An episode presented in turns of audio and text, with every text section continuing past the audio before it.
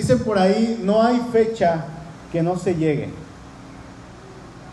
Y eh, hoy, hoy es una fecha en la cual nosotros como ciudadanos somos llamados a ejercer ese derecho que tenemos de votar por diferentes candidatos, diferentes partidos que se están poniendo para que ellos ejerzan algún puesto dentro de las instancias gubernamentales, tanto aquí en nuestra entidad como en nuestro país, ¿verdad? Hoy es un día en el cual se va a, elegir todo esto. Hace un tiempo atrás estábamos estudiando un tema muy similar al que hoy vamos a estar estudiando, un tema que a todos nos compete, un tema que a todos nos debe de interesar, un tema que no podemos ignorar, aunque muchos creyentes tienen temor y tienen eh, cierto miedo a aquellas personas que van a quedar en el poder lo que nosotros no debemos olvidar es que nuestro Dios está en control, hermanos. Así es que debemos de confiar completamente en eso.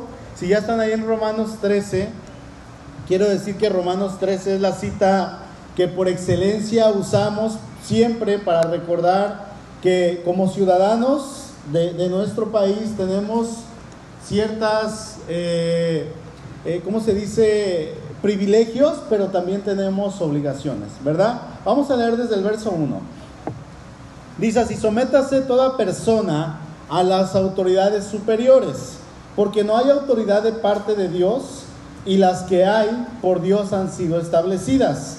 De modo que quien se opone a la autoridad, a lo establecido por Dios resiste, y los que resisten acarrean condenación para sí mismos, porque los magistrados no están para infundir el temor al que hace el bien, sino al malo. ¿Quieres, pues, no temer a la autoridad? Haz lo bueno y tendrás alabanza de ella, porque es servidor de Dios para tu bien.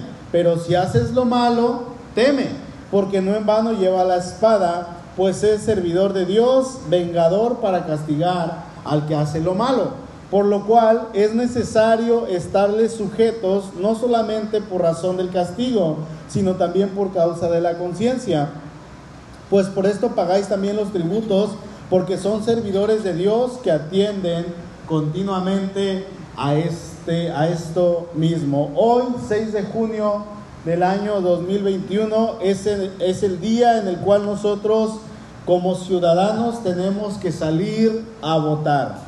¿sí? Quizá alguno de los que viene a esta iglesia hoy no vino y de hecho tenemos algunos lugares vacíos porque hay muchos que hoy fueron a votar, muchos que quizá de alguna manera están sirviendo en las casillas electorales, otros saliendo de aquí, creo yo que tenemos y sabemos que tenemos que ir a votar, pero algo es cierto, hermano, y es que con toda la corrupción que existe allá afuera, no podemos dejar que nuestro voto sea tomado por alguien más. ¿Sí? No podemos dejar ese, ese huequito ahí con nuestro nombre para que alguien más lo tome, porque sabemos que hay corrupción. Si ese voto yo no voy a votar, mi voto va a quedar ahí, eh, libre y alguien más lo va a tomar de una manera ilícito. Es por eso que hoy yo les invito, pese a toda la oposición que tengamos, toda la flojera que tengamos, porque saliendo de aquí como que nos dan ganas de dos cosas. La primera es ir a comer y la segunda, si tienen la posibilidad de tomar una rica siesta, ¿verdad? Bueno, pese a esa oposición que quizá va a ser la más fuerte, yo les invito a que antes de esto vayamos y votemos, ¿sí? Hoy son las elecciones y en la televisión nos han dicho durante ya algunos meses que son las elecciones más importantes de todos los tiempos. Son las elecciones más importantes de toda la historia. Yo creo que es demasiada publicidad para que nosotros vayamos a hacerlo, pero sea como sea, tenemos que ir a hacerlo. Y es que, hermanos, a muchos de nosotros las elecciones nos tienen como locos. No saben la cantidad de publicidad y de propaganda que me ha llegado a mi WhatsApp y a mi correo. ¿Sí? Sin, sin mencionar las invitaciones que como pastor se me hicieron para ir a ver a diferentes políticos, diferentes personas, diferentes partidos ¿sí? Todas las semanas, todas, ahora sí que desde hace meses para acá, me han estado invitando, y no solo a mí, se reúnen pastores y están platicando, han venido algunos políticos a la oficina a hablar y, queriendo ahora sí que ganar votos, ¿verdad? Pero nos, podrán tener quizá de alguna manera locos, tristemente a algunos, hay algunos hermanos de, de la iglesia de esta iglesia y también de otras iglesias, no es, no es personal, pero que han dejado, hermanos, de venir por el hecho de estar apoyando a X candidato o candidata y damos todo por ellos. Peleamos y, defendemos y discutimos y, y, damos ahora sí que más de lo que tendríamos que dar cuando al final de cuentas sabemos y, no quiero atacar a nadie, pero al final ellos no van a dar ni un peso por nosotros. Sea como sea, hermanos, no tenemos que olvidar en su gran mayoría que quizá un 99.9%, 99% no son hijos de Dios los que van a estar al frente. Por lo tanto, aun cuando nosotros tengamos nuestra esperanza en ellos, créanme, no siempre van a hacer lo correcto no lo van a hacer. Olvidamos por completo lo que dice la Biblia acerca de este mundo, dice ahí en Mateo 24, 12, y por haberse multiplicado la maldad, el amor de muchos se va a enfriar. Y hermanos, ¿qué creen? La maldad ya se multiplicó. La maldad se sigue multiplicando. Cada día que pasa en este mundo, el mundo está corrompido y cada día que pasa, el mundo va empeorando más y cada vez más y cada vez más. Y lo que va a pasar el día de hoy es algo que nos interesa porque es de suponerse que a mí, como ciudadano, me interesa quién me va a gobernar. Me interesa quién es aquella persona que va a estar en un puesto de autoridad. Pero hay algo que nosotros como hijos de Dios, del Dios verdadero, no tenemos que olvidar y eso es que nuestro Señor, nuestro Rey, Él sí reina, Él sí gobierna. Él está gobernando por encima de todo aquel que se siente en cualquier silla de autoridad, en cualquier entidad, en cualquier estado, en cualquier gobierno, en cualquier país. Amén. Nuestro Señor sí gobierna y Él lo hace con rectitud. Y algo es seguro, mis hermanos, que cualquiera de los candidatos que quede, en el puesto que quede, del partido que quede, no va a gobernar como nosotros quisiéramos. ¿Por qué? Porque, como les dije, ni uno de ellos es temeroso de Dios. Por lo tanto, estas personas no van a gobernar como yo quisiera que gobernaran. Si nosotros ponemos nuestra mirada en el hombre, ¿qué va a pasar? Vamos a caer. Necesitamos poner nuestra mirada en el Señor. Hay una persona con la cual me tocó estar en escuela para padres hace algunos años y esta persona era la líder de mi mesa. Y, resulta que ahorita se, se, lanzó para presidente municipal y al parecer va a ganar. Es un hombre de Dios, es un hombre temeroso, un hombre que ama al Señor y va a lo que se ve, va ganando, ¿verdad? Es de un municipio de por allá de Jalisco Quizá sea la única persona que yo podría decir va a estar en el puesto y va a tratar de hacer lo correcto, ¿verdad? Lo que mejor pueda, pero fuera de él, hermanos, son contados los hermanos creyentes que están trabajando en el gobierno, que yo sé que están haciendo lo que tienen que hacer, aunque tengan un mundo que se le está aventando en contra. Lo que a nosotros nos corresponde es orar y exclamar por ellos. Vayan buscando el Salmo 33 sin perderme Romanos 13, por favor. Y no olvidemos que estamos en un mundo caído, la corrupción va a seguir aumentando, la maldad va a seguirse multiplicando y a, usted y a mí, amado hermano, hermanita que están aquí en esta mañana, yo les invito a que jamás olvidemos que nuestro Señor es el que está en control de todo y no hay nada que se salga de sus manos. Dice el Salmo 33 eh, eh, en la nueva versión internacional, dice, Él recoge en un cántaro el agua de los mares, fíjense, y junta en vasijas los océanos. Tema toda la tierra al Señor, honrenlo todos los pueblos del mundo, porque Él habló y todo fue creado. Dio una orden y todo fue firme. ¿Usted cree, mi amado hermano, hermana, que hay algo que se va a salir del control de nuestro Señor? Jamás. Absolutamente nada. ¿Usted cree que Dios no está en control absoluto de aquella persona que va a ganar. El Señor ya sabe. ¿Sí? Hoy vamos a ver tres puntos de manera rápida. Así es que vamos a Romanos 13. ¿Sí?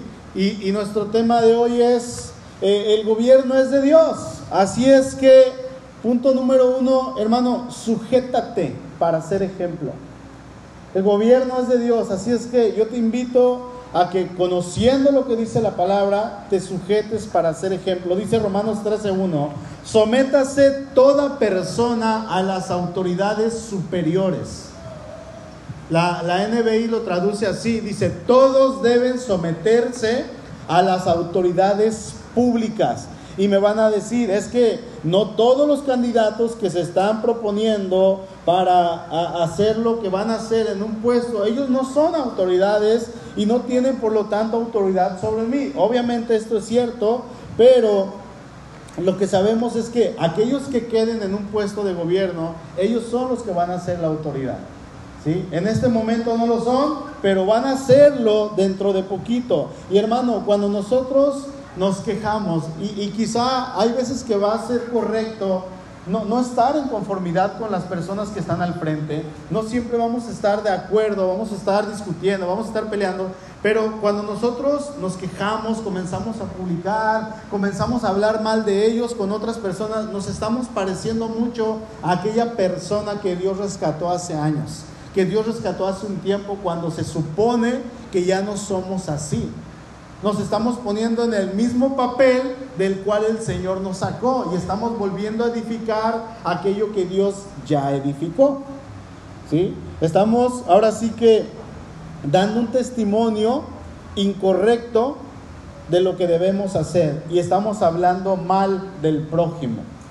Estamos hablando mal de aquella persona que está enfrente, no estamos dando testimonio. La Biblia no nos manda a juzgar y a criticar y a ofender. No, a eso no nos manda la Biblia. La Biblia, la Biblia, perdón, nos manda que seamos luz a que seamos sal y de una manera de hacerla es precisamente así como el apóstol Pablo lo dice ahí en Romanos 13, dice, sométase toda persona a las autoridades superiores. Qué fácil, hermano, ha de haber sido para el apóstol Pablo haber escrito esto, es tan sencillo el solamente decirlo, pero a ver Pablo, ¿por qué tú no lo aplicas? Bueno, el apóstol Pablo lo vivía a la perfección.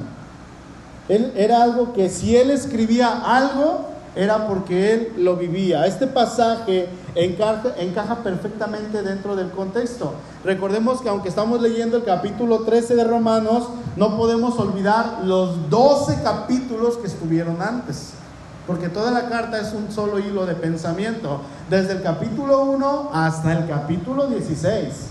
Es un hilo de pensamiento desde el primer versículo hasta el último, ¿sí? Así es que los demás capítulos no quiere decir que no tengan nada que ver. Vamos al capítulo 12, por favor. Dice la parte B del, del versículo 2, hay un capítulo atrás, dice, para que comprueben cuál sea la buena voluntad de Dios, agradable y perfecta.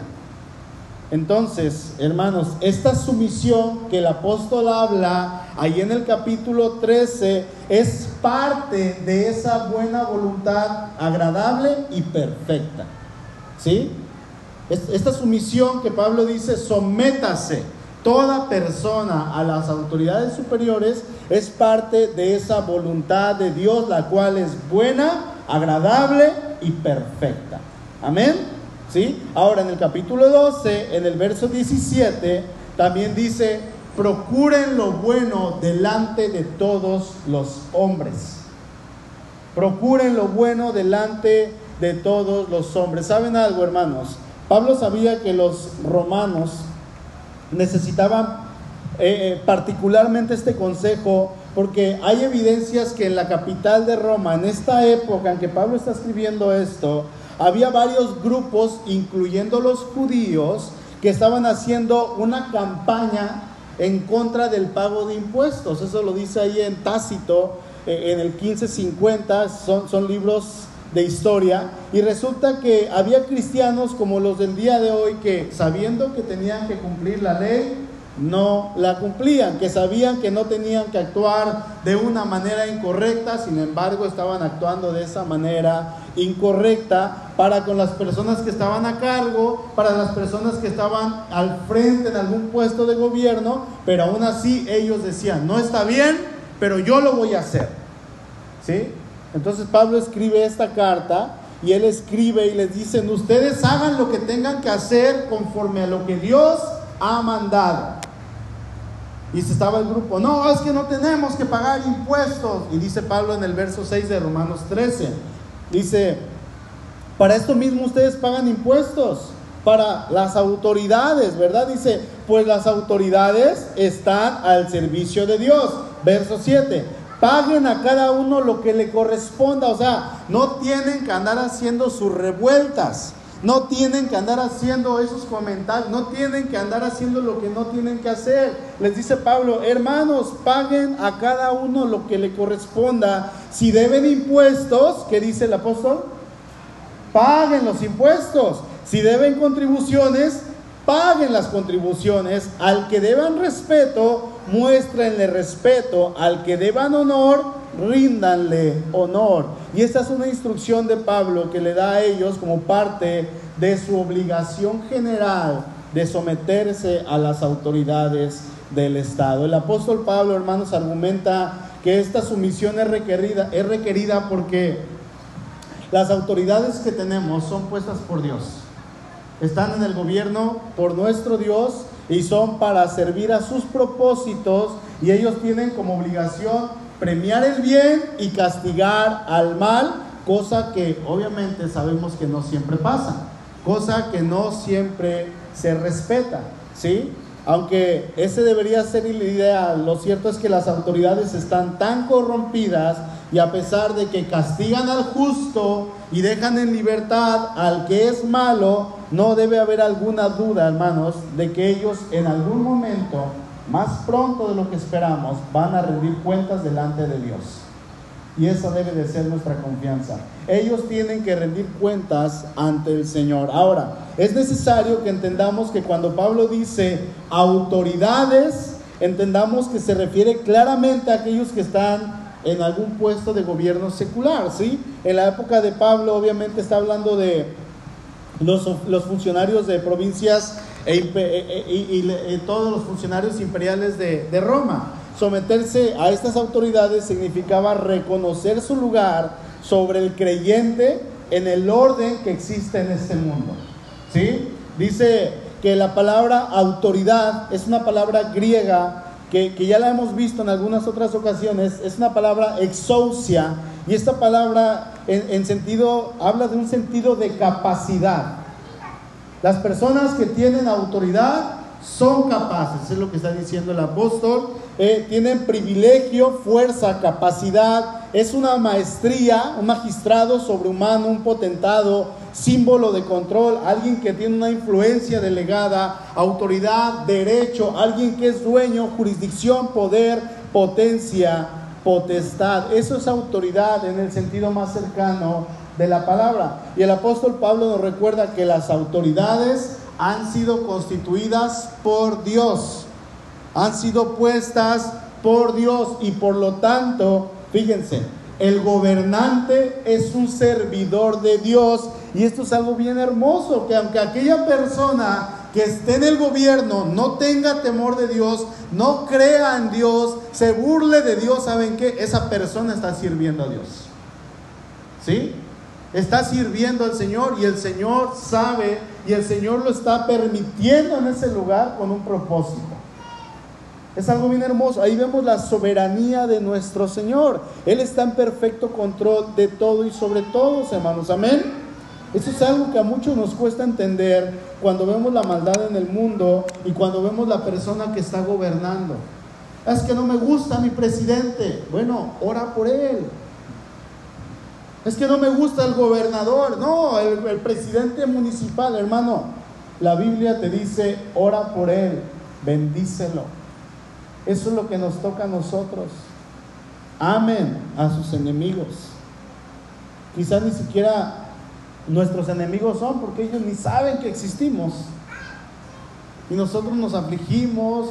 Hermanos, descansemos en el Señor. Él gobierna todo y gobierna a través de ellos. Es por eso que de una manera tan clara nos pide la escritura que nos sometamos, que nos sujetemos a aquellas autoridades. Y si la palabra me pide eso, aunque a mí no me guste, yo tengo que hacerlo. Es algo que no a todos nos va a gustar. Pero si la palabra me lo está pidiendo, yo tengo que hacerlo. ¿A quién le gusta amar a sus enemigos? A nadie. Pero ¿saben qué? La palabra nos dice que lo hagamos y tenemos que hacerlo. Si eres hijo de Dios, si eres hija de Dios, tienes que hacerlo. Y lo que nos corresponde a nosotros es predicar de ese amor de Cristo. Pero hermanos, tenemos que hacerlo. Ahora, el gobierno en este momento aún no nos pide que dejemos de predicar a Cristo, que neguemos a Cristo. Nosotros debemos de ser testimonio y es por eso que tenemos que obedecer, es por eso que ahora que estuvo la pandemia más fuerte y que nos tocó cerrar la iglesia a nosotros y a muchas otras iglesias, estuvimos cerrados cerca de seis meses, estábamos obedeciendo la autoridad, cooperando con nuestra comunidad para que esta pandemia no se expandiera más. ¿verdad? Aunque ahorita sigue la pandemia y aquí tratamos de mantener todos los estándares que se nos piden, bueno, en los camiones sabemos que van repletos, ¿verdad? Van llenos. Estas últimas elecciones que hubo, los cierres de campaña, híjole, había miles de personas juntas. Pero, dice, no se reúnan en las escuelas, solamente 10, ¿verdad? Solamente 15 y están haciendo lo incorrecto. Y vemos las fotos donde hay, híjole, miles y miles y miles de personas reunidas.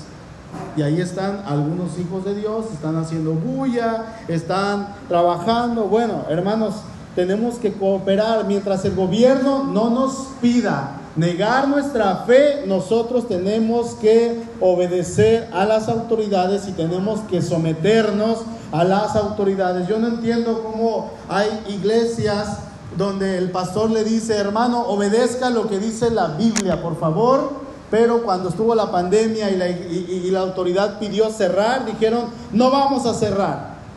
Y los pastores le decían a, a los hermanos, no se pongan cubrebocas, no obedezcan. ¿Cómo pedimos algo siendo que nosotros estamos pidiendo también otra cosa? Estamos siendo incongruentes. No podemos hacer eso, tenemos que someternos a lo que la autoridad nos está pidiendo. Amén. Así es que debemos de entender, hermanos, y recordar que aquellas personas que están en autoridad son puestas por Dios. Así es que yo como creyente me tengo que sujetar para ser ejemplo. Amén. Y entramos al punto número dos que, viene estando ahí en Romanos capítulo 13, sabemos que el gobierno es de Dios, así es que nosotros tenemos que recordar que los que ejercen algún puesto gubernamental, sea cual sea, esa persona es puesta por Dios. Esa persona ha sido ahí delegada por el Señor. Romanos 13, 1. Sométase toda persona a las autoridades superiores. Y luego dice el versículo, porque no hay autoridad sino de parte de Dios. Dice la NBI, pues no hay autoridad que Dios no haya dispuesto. Y eso es algo que debemos entender. Eso es algo que debemos comprender, que no son puestas por el hombre, sino son puestas por Dios. Es el Señor el que ha designado a cada presidente, a cada rey, a cada gobernador. Dios es el que ha puesto, hermanos, a gente que esté a cargo en todos los ámbitos, desde la familia hasta el gobierno, hasta un imperio, el presidente, el municipio, un pueblo, una etnia, un clan. El Señor es el que ha puesto a cada persona que está en ese lugar. Pero por encima de todos estos ámbitos humanos, sean gobiernos o sean reinados, el que está por encima de todos ellos y quien reina es el Señor. Él es el que gobierna. ¿sí? Nadie más, dice Apocalipsis 17:4, pelearán contra el Cordero y el Cordero los vencerá porque Él es el Señor de señores y Él es el Rey de reyes. Nuestro Señor está por sobre todos. ¿Qué más queremos? ¿Confías en el Señor? Entonces debemos entender que Él está por encima de todos. Hermanos, el país no va a mejorar. No soy pesimista, no soy aguafiestas, pero el país no va a mejorar. Déjenme decirles, como les dije hace algunos años atrás, ningún partido es la esperanza de México. Ellos no van a cambiar a nuestro país ni a los estados. Ninguno de ellos, por más bueno que pueda parecer, va a cambiar a México, porque el verdadero cambio para que una persona haga lo correcto comienza con Cristo. Únicamente cuando Cristo viene a habitar y a morar en nosotros podremos ver todas las propuestas de aquellas personas y vamos a ver que algunos de ellos tienen puntos buenos, algunos tienen puntos malos y otros puntos medio buenos, pero al final quizá nadie va a cumplir ni los buenos, ni los malos, ni los medio buenos. ¿Lo hemos visto? ¿Lo hemos experimentado? En las elecciones pasadas nos hicieron muchas promesas aquí a nosotros como iglesia. Muchas. ¿Saben cuántas cumplieron? Ninguna. Ninguna. Y nos prometieron. Y estábamos en construcción y decían, bueno, y les vamos a apoyar, ¿verdad? Y no faltaban los hermanos que nos decían, vota por él, mira, te va a apoyar. Y ahí estamos también nosotros de alguna manera como queriendo creer, ¿verdad? Y al final de cuentas, hermanos, ni uno solo se apareció, nadie. ¿Por qué? Porque estamos confiando en el hombre. Porque estamos poniendo nuestra mirada en el hombre. ¿Sí? ¿Por qué, ¿Por qué nos preocupamos tanto si sabemos que esto no está en nuestras manos? Eso no depende de nosotros. Hermano, eso es algo que está fuera de su alcance. Usted confía en el Señor, eso está en el alcance del Señor. Dice el Salmo 75, 7, mas Dios es el juez, a este humilla y a aquel enaltece. Dios dispone, no usted. Es el Señor el que dispone todas las cosas. Aquí entra perfectamente el Proverbio capítulo 16, verso 1, que todos, todos, todos nos sabemos de memoria. ¿Qué dice? El hombre propone, y Dios dispone. ¿Sí? Es Él, no somos nosotros. Podemos confiar quizá en las promesas de los hombres, hermanos, vamos a ser defraudados. ¿Sí? Yo no estoy a favor de ningún partido, ni, ni, en contra de ningún partido, no me gusta ser proselitista ni nada de eso, no. Tenemos que confiar en el Señor. Podremos pelear contra todos, pero entendamos algo, que Dios dispone todas las cosas y es en el Señor en que debe descansar nuestra confianza como aquel que está en control de todas las cosas. Dice el Salmo 66, 7, con su poder gobierna eternamente, sus ojos vigilan a las naciones que no se levanten contra él los rebeldes. Con su poder el Señor gobierna eternamente. No es un gobierno de seis años, no es un gobierno de cuatro años ni de tres años, es un gobierno eterno. Por lo tanto, Él sabe cómo gobernar. Él es perfecto en gobernar. Amén. Y pasamos al punto tres y último. El gobierno es de Dios, así es que Dios pone y Dios quita. Así de sencillo. Dios pone y Dios quita. ¿Qué mejor que descansar en este punto? Dios pone y Dios quita. Hermanos, descansemos en el Señor. Sea lo que sea, Romanos 13.1. Sométase, voy a leer todo el verso, toda persona a las autoridades superiores, porque no hay autoridad sino de parte de Dios. Y las que hay, dice, por Dios han sido establecidas, dice la NBI. Así es que las que existen fueron establecidas por Él. ¿Sí? Ahora, aunque Dios ya sabe el que va a quedar, quién es el que va a quedar y Él controla eso, ¿eso es un pretexto para que usted no vote?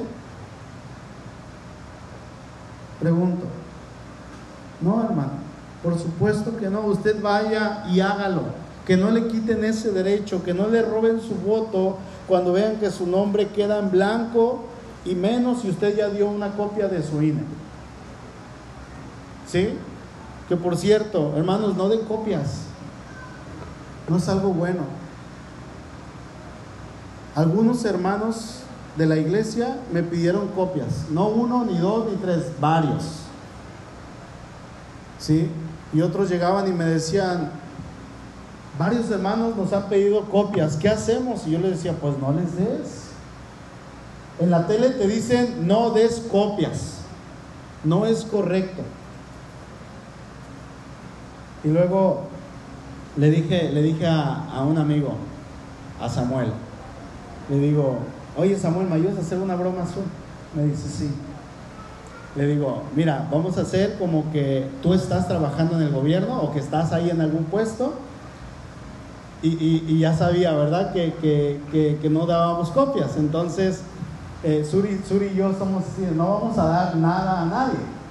Entonces le digo, le vas a hablar a Suri y le vas a decir, oye, eh, ya tengo tu copia del INE y la de tu esposo, pero me faltan las que me prometió eh, tu esposo, la de tu papá, la de Roy, la de tu suegra, dile que no me ha mandado nada.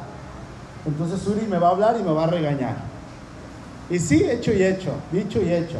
Me marca, le marca Samuel a Suri y a los... Todavía no colgaba Samuel y ya estaba la llamada en mi teléfono. Dice, ¿cómo que diste copias? Y yo, pues es que e, ese es mi amigo. Pero ¿Qué no se supone que tú no das eso? Y le digo, sí, pero es que me dejé llevar por la amistad, tú sabes que, es que no, me dice Beto, ¿eres o no eres? O sea, ¿qué, ¿qué, me has dicho todo el tiempo? ¿Eres íntegro o no eres íntegro? ¿Por qué a los hermanos de la iglesia se la negaste? Me dicen. O sea, no es que hayas dado la credencial a Samuel o a alguien, no. Es que tú dices que eso no está bien. ¿Eres o no eres? Y yo estaba grabando Ya llegué a la casa y le expliqué todo y, estaba risa y risa y, le digo, amor, soy. Y mis convicciones están firmes. Y no voy a dar nada, no te preocupes, fue una broma. Ya le hablamos al Samuel y, y bueno, le hablé y ya, le dije, no, sí me regañó, tenía razón, ¿no? Entonces, hermanos, no hagan eso. Si les piden copias, sea de la iglesia o sea quien sea, no den copias usted vaya y vote, usted cumpla con lo que tiene que hacer. Amén, ese fue un paréntesis. Ahora, regresando a nuestro punto, recordemos a Egipto. ¿Quién se acuerda de Egipto en la Biblia? Levante su mano. Bueno, en los tiempos bíblicos, Egipto fue una de las potencias mundiales más fuertes, no solo una vez, sino que vemos que muchas veces Egipto estaba en la cima, derrotando a naciones, arriba de naciones, sometiendo a, naciones, y, quien gobernaba Egipto se llamaba Faraón, ¿verdad? Y este hombre, la Biblia nos enseña que Faraón es puesto por Dios, dice Éxodo 9, 16, vayan buscando Esdras capítulo 1. Yo les leo Éxodo 9, 16, dice, y a la verdad le dice el Señor a Faraón, yo te he puesto para mostrar en ti mi poder y para que mi nombre sea anunciado sobre toda la tierra. Y podrá decir Faraón, sí Señor, pero es que eh, el reinado yo lo tengo por herencia. El Señor dice, no, yo te puse en ese lugar. Yo te puse. Nadie más te puso sino solo yo. Y dice el Señor, para esto te he puesto. Para que mi nombre sea glorificado, para que mi nombre sea exaltado, para que tú a través de mi gobierno me glorifiques, le dice el Señor al faraón. ¿Sí? Ya están ahí en Esdras capítulo 1. Dice el verso 1, en el primer año de Ciro, rey de Persia, para que se cumpliese la palabra de Jehová por boca de Jeremías, despertó Jehová el espíritu de Ciro, rey de Persia, el cual hizo pregonar la palabra de palabra y también por escrito por todo su reino, diciendo, así ha dicho Ciro, rey de Persia, Jehová, el Dios de los cielos, me ha dado todos los reinos de la tierra y me ha mandado que le edifique casa en Jerusalén, que está en Judá. Recordemos, hermanos, que Ciro, rey de Persia, era emperador y un emperador tenía bajo su dominio a reyes. O sea, el emperador era rey de reyes. Él gobernaba y mandaba y se hacía todo absolutamente lo que él dijera. Y este hombre dice ahí en el verso 2, Jehová, el Dios de los cielos, me ha dado todos los reinos de la tierra y me ha mandado que le edifique casa en Jerusalén que está en Judá. Soy rey de reyes, dice Ciro, soy el emperador, pero Jehová es el rey de los emperadores. Él es mi rey, está diciendo este hombre. Él es el que me levantó, Él es el que me ha dado toda autoridad. Y para que un rey, hermano, pagano de Persia, idólatra, un hombre que no conocía a Dios, que no era de Israel, dijera esto, estaba diciendo que él conocía a Dios. Aunque no fuera alguien de la nación de Israel, él tenía quizá esa relación con el Señor y él sabía cuál era su objetivo. Y de todo lo que hizo, todo lo que gobernó, todo lo que mandó, él entendió que el rey era el Señor y que Dios lo había puesto allí para que le edificara casa en Jerusalén. No había sido su poder, no había sido su liderazgo militar, ni cosa alguna que él hubiera logrado. Dios era el que le había dado tal poder y el que lo había puesto ahí y él había entendido eso. La fórmula es bastante simple, hermanos. ¿Quieren saberla? Dios pone y Dios quita. Dios pone y Dios quita. Así de simple. Él quita reyes y pone reyes. Él quita presidentes, emperadores. Él pone presidentes, emperadores, pastores, líderes, liderazgo en la familia, en donde quiera que ustedes estén eh, desempeñándose en su trabajo, hermanos, Dios así lo ha dispuesto. ¿Sí?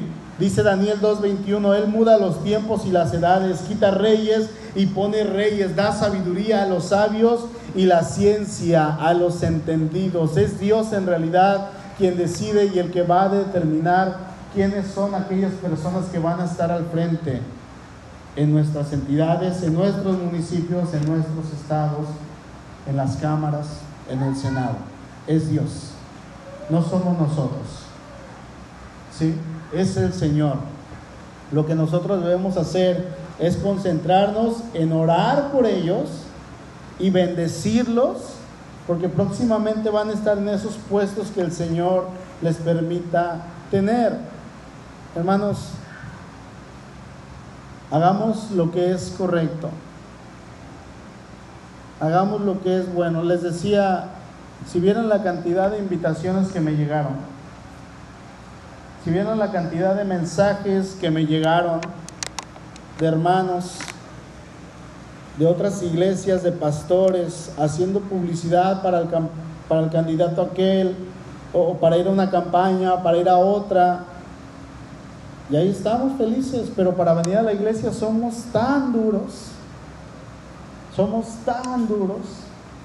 Qué hermoso sería que como cristianos publicáramos en Facebook, no acerca del candidato, sino publicáramos, ¿por qué no vienes conmigo a la iglesia? ¿Por qué no vienes a cantarle al Señor? ¿Quieres palabra de Dios? Te invito a mi congregación. ¿Quieres, ¿Quieres tener esperanza? Te invito a mi iglesia a alabar al Señor que así como somos buenos para jalar a una plática política a mis vecinos, a mis parientes, a los que están conmigo, así lo hiciéramos para jalar a aquellos que no conocen a Dios. ¿Sí? Y es que decimos, es que, ah, ah, bueno, que pudiéramos hacer eso. Decirles, te invito a conocer la verdadera esperanza de México. Te invito a conocer al que es el rey verdadero, al que gobierna, al que tiene el gobierno en sus manos, se llama Jesucristo. Él sí murió por mis pecados. Ningún político, nadie de ellos murió por mí, ¿sí? Nadie de ellos va a quitar toda la necesidad de nuestro país, de nuestro estado, de nuestro municipio. Hermanos, es Cristo lo que la nación necesita es Él. Y nosotros tenemos esa esperanza habitando dentro de nuestro interior y nos callamos y no hablamos y guardamos silencio. Yo pregunto, hermanos, ¿qué testimonio estamos dando de que somos diferentes a todas esas personas de que Cristo ha hecho la obra en nosotros. Nuevamente, hermanos, les digo, esta nación no la va a cambiar ningún líder, ningún partido. El único que realmente podría cambiarla se llama Jesucristo. Pero si nosotros no lo anunciamos, pues cómo, ¿verdad? Y en lugar de haciendo bulla, aquellos que en un futuro nos van a olvidar, y ese futuro ya es mañana, ¿sí? En lugar de haciendo eso, yo les invito a que hablemos de nuestra pasión y que hagamos bulla, pero de Jesucristo. Que hablemos de Jesucristo. Saben que tenemos ya como dos meses y obviamente más tiempo orando por una persona o dos o tres que se levanten y quieran ir a la plaza a predicar o ir aquí en San Vicente a caminar y a predicar el Evangelio. Y lo hemos anunciado dos, tres, cinco veces. Ahí es donde comienza la esperanza. Saben que tenemos ya meses orando por una, dos, tres personas que quieren ir a compartir a los centros de rehabilitación. ¿Sabían que tenemos un grupo de oración aquí en la mañana? Todos los días. Y que venimos dos o tres.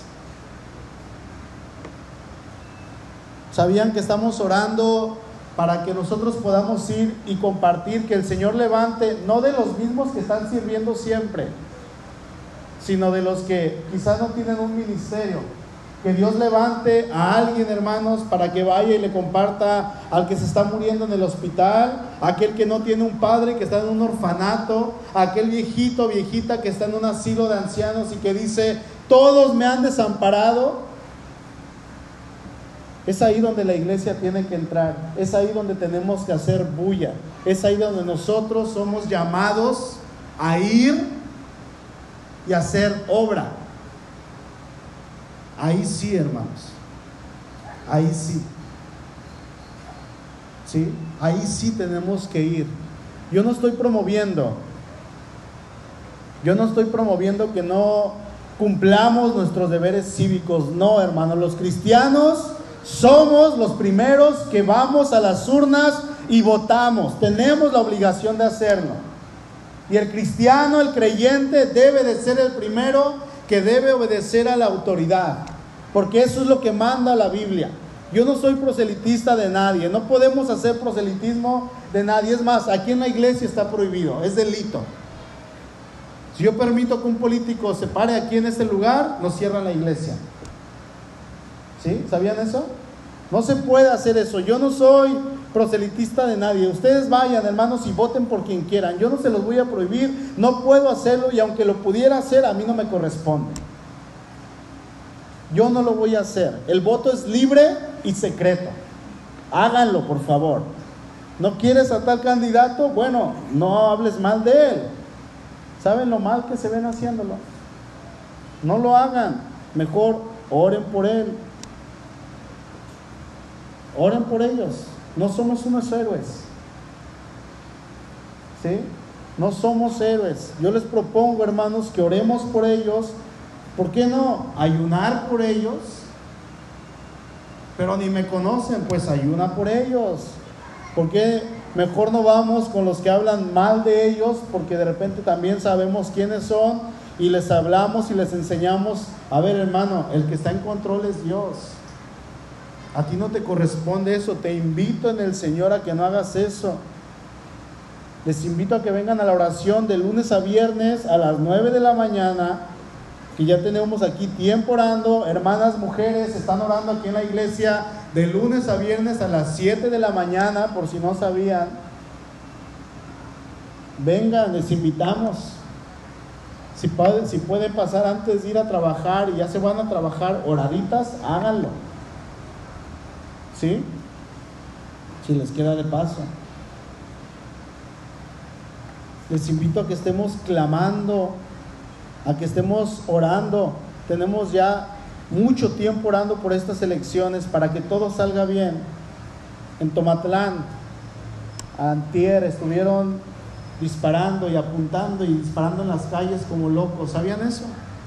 ¿Por qué? Porque hoy son las elecciones. Ahorita vamos a orar por Tomatlán porque en todo el pueblo, en todo el municipio no hay luz. Y todo tiene que ver con lo que hicieron antier y ayer para que hoy haya problemas a la hora de votar. Porque son puestos políticos, porque son millones de pesos los que están en juego y que unas cuantas personas quieren. ¿Sí? Oremos por eso, hermanos. No somos una iglesia que está en contra de los políticos, no, hermanos, al contrario, honramos a nuestra nación, amamos a nuestra bandera. Los lunes los que estamos ahí en la escuela, en el centro educativo, los lunes tenemos honores a la bandera y cantamos el himno nacional mexicano. ¿Sí?